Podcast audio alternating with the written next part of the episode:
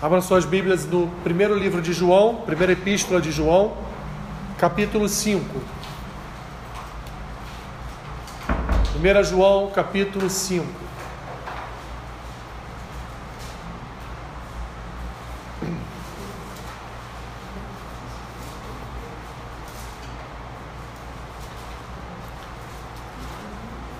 Primeira João capítulo 5, vamos fazer a leitura do versículo 1 ao versículo 5.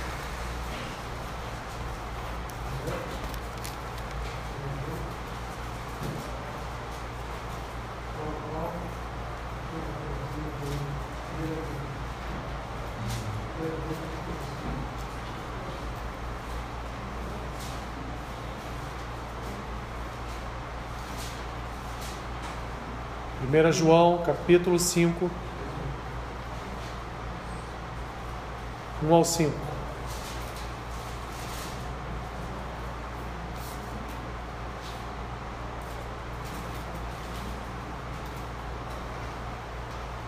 Amém? Uma breve reflexão para trazer para os irmãos nesta noite.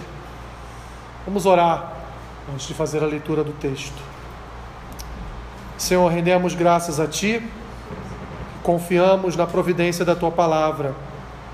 Cremos, Senhor, que ela é verdade para as nossas vidas. E assim aguardamos manifestação do Teu Espírito através da ministração da Tua palavra. Fala conosco, Senhor. Edifica o nosso coração, nos abençoa com a Tua verdade. É o que te pedimos e oramos assim, em nome de Jesus. Amém. Diz assim o texto então em 1 João capítulo 5, versículo 1: Todo aquele que crê que Jesus é o Cristo é nascido de Deus. E todo aquele que ama o que o gerou, também ama o que dele é nascido. Nisto conhecemos que amamos os filhos de Deus, quando amamos a Deus e praticamos os seus mandamentos. Porque este é o amor de Deus, que guardemos os seus mandamentos. Ora, seus mandamentos não são penosos porque todo que é nascido de Deus vence o mundo, e esta é a vitória que vence o mundo, a nossa fé. Quem é o que vence o mundo? Senão aquele que crê ser Jesus, o Filho de Deus? Até aqui. Podeis sentar, meus irmãos.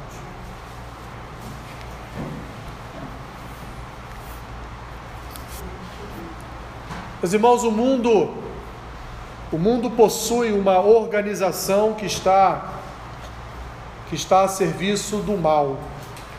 Por isso que as escrituras dizem que o mundo jaz no maligno.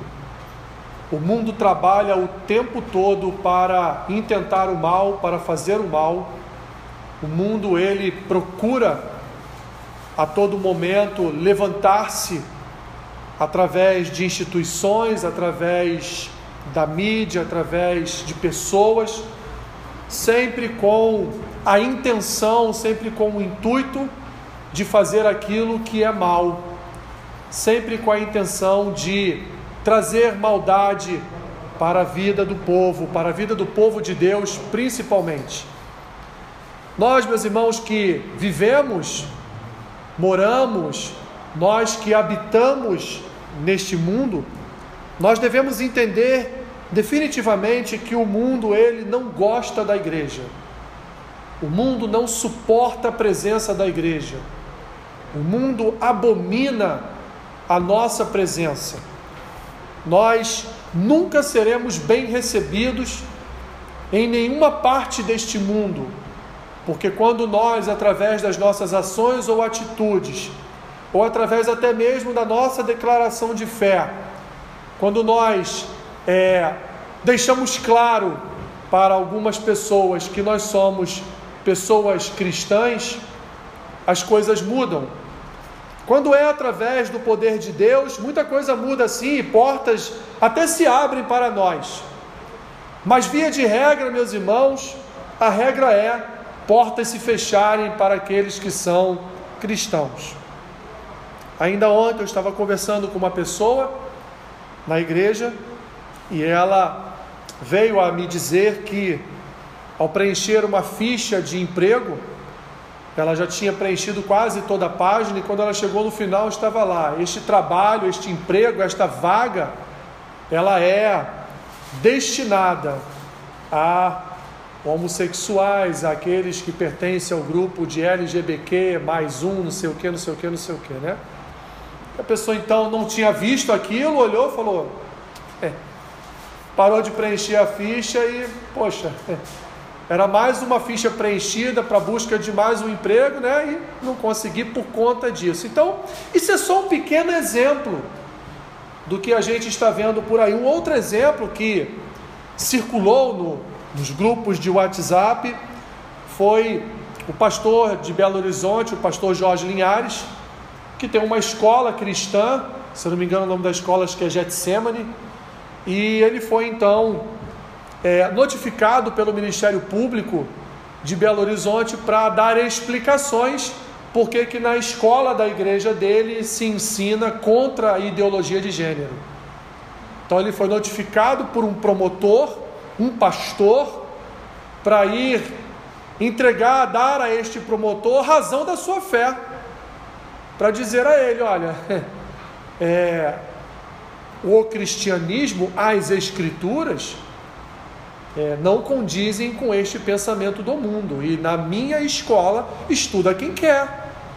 Quem não concorda tem outras escolas para estudar, mas ali nós ensinamos Ensinamos a verdade bíblica, ensinamos as escrituras, ensinamos a verdade da nossa fé. E poderia aqui, meus irmãos, citar tantos e tantos outros exemplos. O que eu quero trazer para os irmãos nessa noite é o que nos sustenta diante disso tudo. O que nos mantém de pé, meus irmãos, e o que, o que renova a nossa fé diante de tantas circunstâncias que têm se abatido, vindo sobre a nossa vida, e de uma forma hoje tão rápida, tão ligeira, tão forte, tão sagaz e muitas vezes até mesmo é, travestidas de boas doutrinas ou, ou ali então camufladas de algo bom, mas que no fundo, no fundo não é algo de bom para as nossas vidas. João aqui nos responde. João nos responde, se você olhar para a sua Bíblia, ela vai trazer como título deste início do capítulo 5 a fé que vence o mundo, assim está na minha na minha versão, revista e atualizada. Provavelmente está na sua também. A fé que vence o mundo. E qual é essa fé que vence o mundo? É uma fé, meus irmãos, que está baseada em alguns pilares cristãos, em alguns alguns princípios, podemos chamar de alguns alicerces. E esses alicerces João traz aqui para nós na forma de quatro verbos. Ele vai falar de crer, ele vai falar de amar, ele vai falar de praticar e ele vai falar de guardar. Dá uma olhadinha para o texto bíblico. Já no versículo 1, ele diz: Todo aquele que crê. É o primeiro verbo que João vai utilizar, é o crer. Todo aquele que crê que Jesus é o Cristo é nascido de Deus. Ou seja, João já separa claramente quem são os cristãos e quem não são. João claramente diz: olha, é cristão aquele que crê que Jesus é o Cristo nascido de Deus, o Filho de Deus, o unigênito Filho de Deus. E ele continua: e todo aquele que ama a Deus, ou seja, ama o que o gerou, também ama o que dele é nascido. Segundo verbo que ele vai utilizar, o verbo amar ele vai dizer: se você crer que Jesus é nascido de Deus, da parte de Deus, enviado da parte de Deus, o Filho de Deus, e você ama a Deus, você também vai amar a quem? Ao seu próximo, você também vai amar ao seu irmão.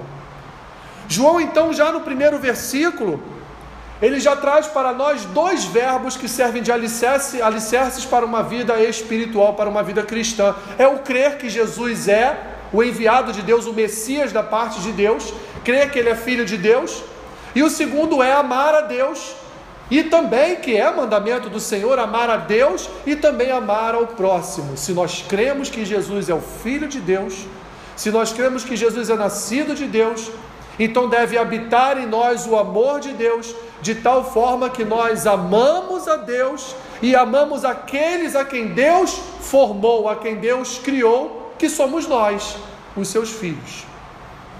Esses dois alicerces, meus irmãos, são fundamentais para a fé cristã, Porque só crê quem tem fé, só crê quem confia, só crê quem olha para Cristo como a esperança da sua vida. Só crê aquele que vive em dependência, independência completa de Cristo. Só crê, meus irmãos, aquele que olha para Jesus e o vê como um nascido, um nascido de Deus, embora ele seja o próprio Deus. Que dizer então do verbo amar? Que dizer do amor? Se não há amor entre nós, então não há Jesus. Se não há amor entre nós, não há o Espírito. Se não há amor de nós por Deus, então não há em nós a regeneração, não há em nós a conversão. Assim, João já separa aqui, separa aqueles que são do mundo e aqueles que são da casa de Deus, dizendo: olha, quem crê que Jesus é o Filho de Deus, é nascido de Deus, esse é cristão. E se ele continua dentro da sua crença, amando a Deus e amando aqueles a quem Deus criou, ele é cristão. Então ele está fundamentado em dois pilares da fé, que é o crer e o amar, mas ele continua. Ele vai dizer: "E aí por isso, no versículo 2, nós conhecemos que amamos o filho, os filhos de Deus. Quando amamos a Deus e praticamos os seus mandamentos, ele traz um terceiro verbo que é praticar. Crer, amar e praticar. Não basta só crer que Jesus é o Filho de Deus, não basta só amar aos nossos irmãos, mas nós precisamos também andar em novidade de vida. Precisamos andar de acordo com aquilo que as Escrituras nos ensinam. Precisamos andar em prática deste amor. E quando nós amamos a Deus, nós praticamos a Sua palavra. Quando nós amamos ao Senhor, nós andamos com a Sua palavra. Quando amamos a Deus, nós confiamos na Sua palavra. Quando amamos a Deus, nós olhamos para a Sua palavra e sabemos que é dela que partem os princípios basilares para a nossa vida espiritual. Então nós cremos, nós amamos e nós praticamos, nós só não, não ficamos no crer só no campo, no campo abstrato, mas esse crer, ele vive de tal forma no nosso coração que nós declaramos que cremos que Jesus é Filho de Deus e declaramos o nosso amor por Deus e pelos nossos irmãos. Amamos os filhos de Deus, amamos os irmãos que andam conosco em comunhão com cada um de nós. E assim, João, ele vai continuar, meus irmãos, dizendo: porque este, este é o verdadeiro amor de Deus. Você crer, amar a Deus e ao próximo e praticar a sua palavra. Quem faz isso verdadeiramente ama a Deus, como ele diz no versículo 3, porque este é o amor, é o amor de Deus, que guardemos os seus mandamentos. E ora, os seus mandamentos não nos são penosos. Ele vai trazer então o quarto verbo que ele utiliza para manifestar os alicerces de uma vida cristã, que é o guardar. E meus irmãos, nós Aqui está tendo uma ordem invertida, porque nós só praticamos aquilo que guardamos. O salmista vai dizer no Salmo 119 que quando nós guardamos a palavra de Deus no nosso coração, a gente guarda para não pecar contra Deus.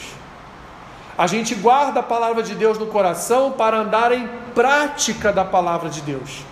A gente guarda a palavra de Deus no coração porque a gente ama ao Senhor, nós amamos a Deus, e por amar a Deus, nós por consequência amamos a Sua palavra, porque Deus nos é revelado através da Sua palavra.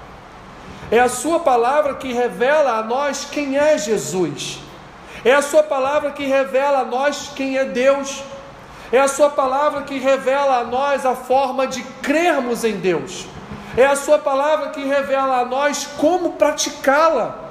É a Sua palavra que nos ensina, no Salmo 119, a guardá-la, porque quando guardamos a palavra de Deus no nosso coração, nós nos fortalecemos, meus irmãos, de tal forma que ela vai ser usada pelo Espírito Santo como um escudo da fé, como um escudo para o nosso coração, como uma garantia de que nós, ainda que sejamos tentados, não iremos pecar, porque as Escrituras estão em nós, a verdade de Deus está em nós, o Espírito de Deus habita em nós e, por consequência, nós olhamos para as circunstâncias deste mundo e reconhecemos reconhecemos aqueles que servem a Deus e aqueles que não servem ao Senhor.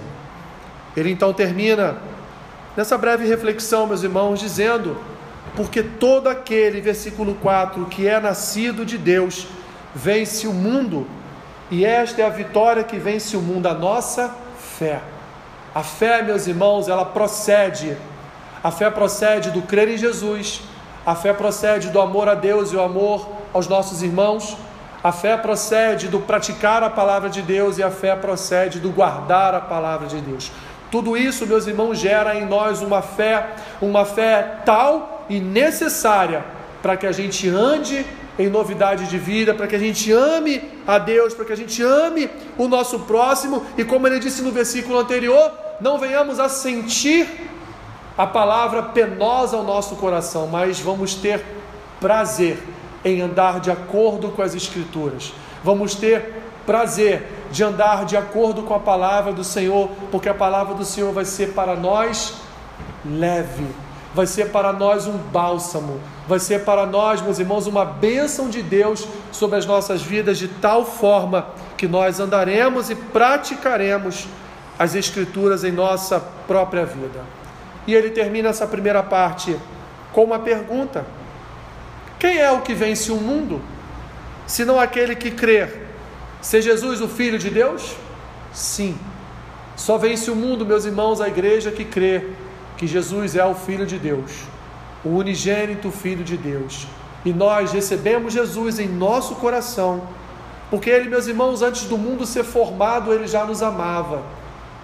Antes do mundo ser formado, Ele já tinha uma obra para ser realizada em nossas vidas. Antes do mundo ser formado, já havia uma vontade santa de Deus em relação a cada um de nós. E em Cristo a vontade de Deus foi realizada em nossas vidas. Em Cristo a vontade do Senhor foi praticada na nossa vida. Em Cristo nós recebemos os alicerces para uma vida cristã: o crer, o amar, o praticar e o guardar. E hoje, mais uma vez, aqui na comunhão do corpo, nós estaremos, meus irmãos, praticando o que as Escrituras nos ensinam em relação à Santa Ceia. Ao comer do pão e tomar do cálice, as Escrituras nos ensinam que nós estamos aqui trazendo à memória aquilo que Cristo realizou por nós na cruz do Calvário. Estamos trazendo à memória, como diz, disse Jesus e como disse o apóstolo Paulo, estamos trazendo à memória toda a obra de vida, morte e ressurreição de Jesus, não para ele, mas de Jesus para nós cumprindo todo o Antigo Testamento na igreja, cumprindo todas as profecias, cumprindo toda a palavra que estava no Velho Testamento, cumprindo sobre o povo de Deus, sobre a igreja, sobre aqueles que creem, que amam, que praticam e que guardam a sua palavra.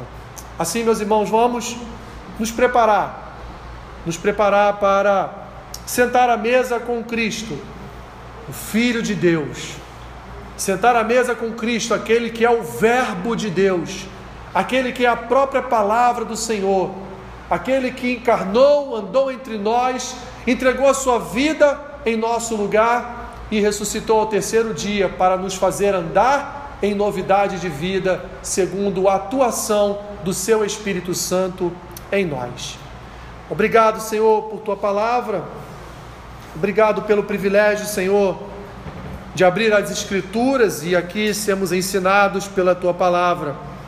Obrigado, Senhor, porque são esses alicerces que sustentam a nossa vida: o crer, o amar, o praticar e o guardar. E através desses alicerces o Senhor tem nos sustentado e nos guardado. Senhor, nos conduz agora à mesa para, Senhor, recebemos de Ti o renovo da Tua aliança e trazemos à memória toda a obra que o Senhor realizou por nós e em nós, por amor do Pai. Obrigado, Jesus, por tudo, por Tua salvação, pela regeneração, pela nossa conversão e por hoje, Senhor, sermos membros do Teu corpo, da Tua igreja. Eu abençoo o pão, abençoo o cálice e peço a Ti, Senhor, que ao comermos deste pão e ao tomarmos deste cálice, o Senhor renove sobre nós a tua aliança, a aliança do teu sangue. É o que te pedimos e oramos, eu oro assim, em nome de Jesus. Amém.